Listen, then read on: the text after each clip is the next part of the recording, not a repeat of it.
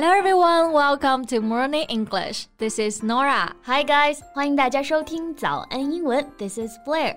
Hey Norah, I've always wanted to ask you this. Yeah. Why did you name yourself Norah? 为什么给自己取 Norah 这个名字呢? Is there any particular reason? Well, actually, many people have asked me this question.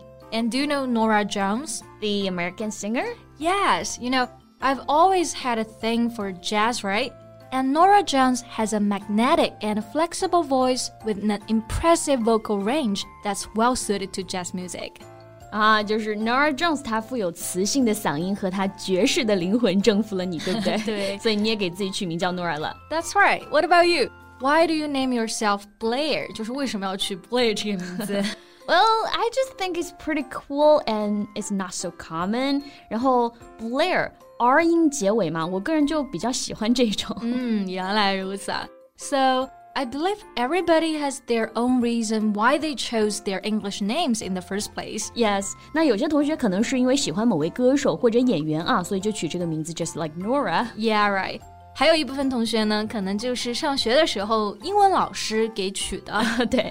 那你的英文名是什么呢？有什么特殊含义吗？欢迎大家在评论区给我们留言分享哦。 Yeah, and speaking of which, there are actually many phrases and idioms that are related to English names. And we are going to talk a little bit more about it in today's podcast. 没错，那今天呢，我们就来跟大家一起聊一聊那些跟英文名有关的俚语表达吧。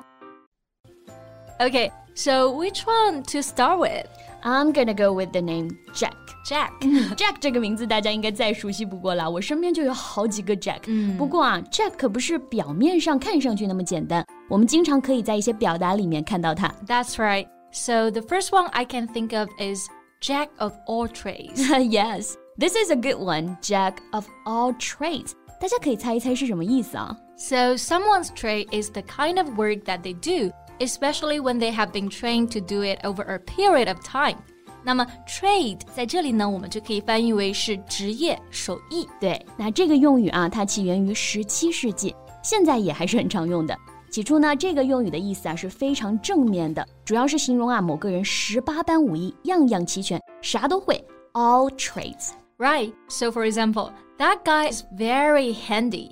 He's a real jack of all trades. 就是说，这个男人非常的手巧，他什么都会做一些。 Yes, then it means something positive, right? Right. 但是后来啊，这个短语在后面还加上了一句 master of none，整个句子就变成负面的含义了，用来形容一个人什么都懂一点，但是没有一样是精通的。 Exactly. 这句表达如果加上后面半句 Jack of all trades and master of none，意思就不一样了。 So it means a person who can do many different types of work, but who perhaps does not do them very well.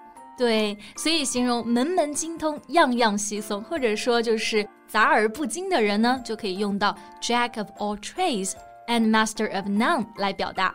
加上后面这半句啊，就变成了消极的含义了。 Yes, so here's a sentence you may hear. Don't try to be a jack of all trades, become a master of one. 不要想着成为万事通啊，去成为某一件事的专家。 That's right。那跟 Jack 第二个有关的短语啊，就是 You don't know Jack。 You don't know Jack？你不认识 Jack 这个人的意思吗？ No. Jack here means anything or nothing at all. It's usually used in negative sentences. 对，那 Jack 在这里就不是表示人名了啊，它的意思是丝毫、一点也不。You don't know Jack. You don't know anything at all，或者说 You know nothing at all，你啥也不知道。一般呢是语气比较激动、比较生气的时候会这么说。exactly. 那除了 Jack，还有一个大家非常熟悉的名字啊，John。Yeah, John or Johnny，感觉就像小明、小华一样普遍吧。那关于 John 这个名字啊，也是有一些非常有意思的俚语的。首先第一个就是 Dear John Letter。对，很多人看到这个表达第一眼会觉得 letter 信，Dear John 是信的开头嘛，亲爱的 John，那肯定是一封告白信啦。嗯，but actually it's quite the opposite。其实呢，它真正的意思呢是绝交信。相传啊，是一名女子由于一些原因不得不和她的恋人 John 分手，于是呢，她就写了这封信给 John。信的每一句话都是以 Dear John 开头，然后这个故事被流传开来，于是 Dear John Letter 也就成为了分手信了。 Oh, okay. so, for example, Jack received a John letter from his girlfriend, which broke his heart. Jack 收到了女友来的绝交信，他伤心欲绝。对，这个其实还是一个非常有名的电影，大家如果感兴趣的话，也可以去看看。好了，那刚刚我们讲到 John，那如果首字母是小写的话呢， 就不是指名字了，而是指厕所。A john is a toilet or bathroom。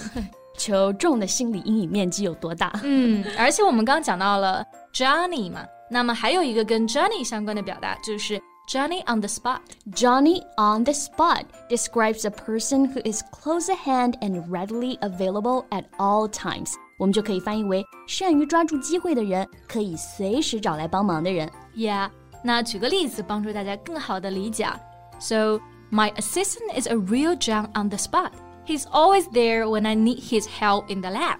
我的助手真的是个小机灵鬼啊！当我在实验室需要有人帮忙的时候呢，他总是出现在我身旁。Yeah, so we've already covered Jack and John. There's another name that is pretty normal everywhere. I know what you're talking about, Joe, right? Yes. 除了我们刚刚说到的 Jack、 John，还有一个 J 开头的名字啊，Joe 也是特别常见的，J O E。常见到呢，把普通人都直接叫做 Average Joe。嗯，An average Joe is an average or ordinary man，就是我们说的普通人、平常人。For example, he is just an average Joe。对，那如果是女生呢，我们就不说 Joe 了啊，我们就可以用 Jane 这个名字，因为也是特别常见的。I'm just an average Jane. And now I'm a little bit tired. Do you want a cup of Joe? this is a really good one cup of Joe，这里可不是说指一杯 Joe 啊，而是一杯咖啡。Nora 老师来给我们介绍一下背景吧。No problem。